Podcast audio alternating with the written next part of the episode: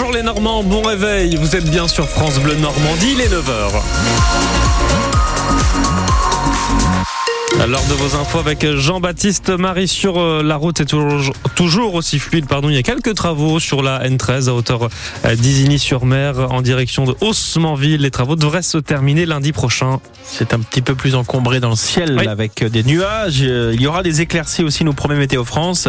Et tout cela sous un temps sec. Les températures 3 à 9 degrés ce matin, 12 à 15 attendus cet après-midi.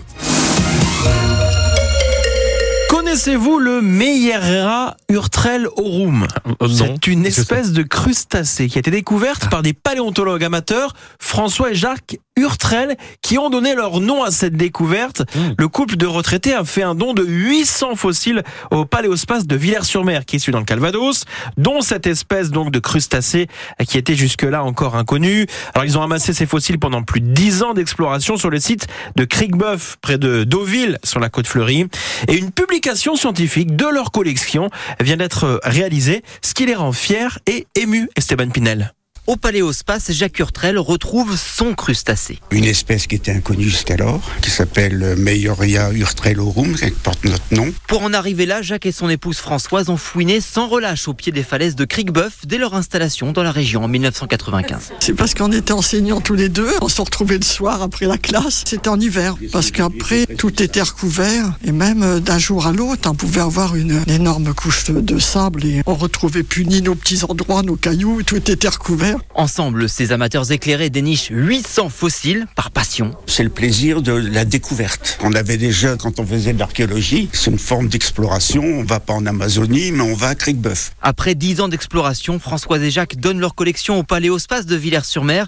La voilà inventoriée, labellisée, étudiée par des experts mondiaux. Laurent Picot, le directeur scientifique du musée, dit sa reconnaissance aux passionnés comme les Urtrel. Les gens qui ramassent des fossiles sur la plage font avancer la science. Au début, ils collectionnent parce qu'ils trouvent ça esthétique. Ils vont se spécialiser et après, ils vont avoir la notion de valeur scientifique de leur découverte. En fin de compte, les gens qui sont sur les grèves, ce sont nos yeux. Des yeux et des petites mains en sursis. Un projet de réserve naturelle prévoit d'interdire le ramassage des fossiles au pied des falaises de Villers et ses environs. Bon, et si vous allez sur francebleu.fr, on vous a mis donc en photo hein, ces fossiles offerts par le couple de retraités au Paléospace de Villers-sur-Mer. Voilà la petite Mm. info pour commencer ce matin. Mais oui. Une opération place nette a été menée cette semaine dans l'Orne. Et un bilan a été présenté à la presse hier en préfecture pendant quatre jours de lundi à avant-hier jeudi. 735 gendarmes ont multiplié les opérations contre les trafics de stupéfiants, des contrôles routiers aussi, dans le Bocage, la région d'Argentan ou encore à l'Aigle. Lors de cette opération, 7 kilos de résine de cannabis, 1 kg 800 d'herbe et 242 grammes de cocaïne ont été saisis, ainsi que de l'argent liquide et des voitures. La grève se poursuit à la SNCF. Les contrôleurs ont massivement arrêté de travailler ce week-end, 3 sur 4, ce qui perturbe fortement le trafic ferroviaire. Aujourd'hui en Normandie, plus de 50% des trains nomades circulent selon la compagnie ferroviaire. Les cars SNCF roulent normalement comme hier. Des arrêts supplémentaires en gare de Lisieux, Bernay et Évreux sont réalisés pour permettre d'acheminer le plus de voyageurs. Ça concerne quelques trains Cherbourg en Paris et dans l'autre sens, Paris qu'en Cherbourg. Demain, dimanche, la SNCF prévoit de faire rouler 3 trains sur 5 sur le réseau normand nomade. En sport du football, 25e journée de Ligue 2 ce soir. Malherbe à Guingamp. Oui, pour défendre euh, sa cinquième place au classement, les footballeurs canets sont d'ailleurs arrivés en Bretagne dès hier. Vainqueur d'Amiens la semaine passée, les hommes de Nicolas Seub vont tenter de bonifier ce résultat chez un adversaire coincé dans le ventre mou du championnat, 11e.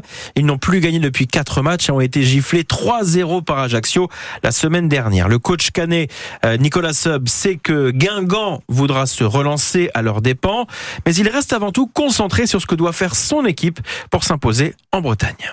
Il va avoir forcément une volonté de rebondir de par les deux dernières euh, déconvenues. Voilà, ils viennent d'encaisser 7 buts. Je pense que l'équipe de Guingamp va être forcément revancharde et euh, se doit devant son public d'avoir une attitude.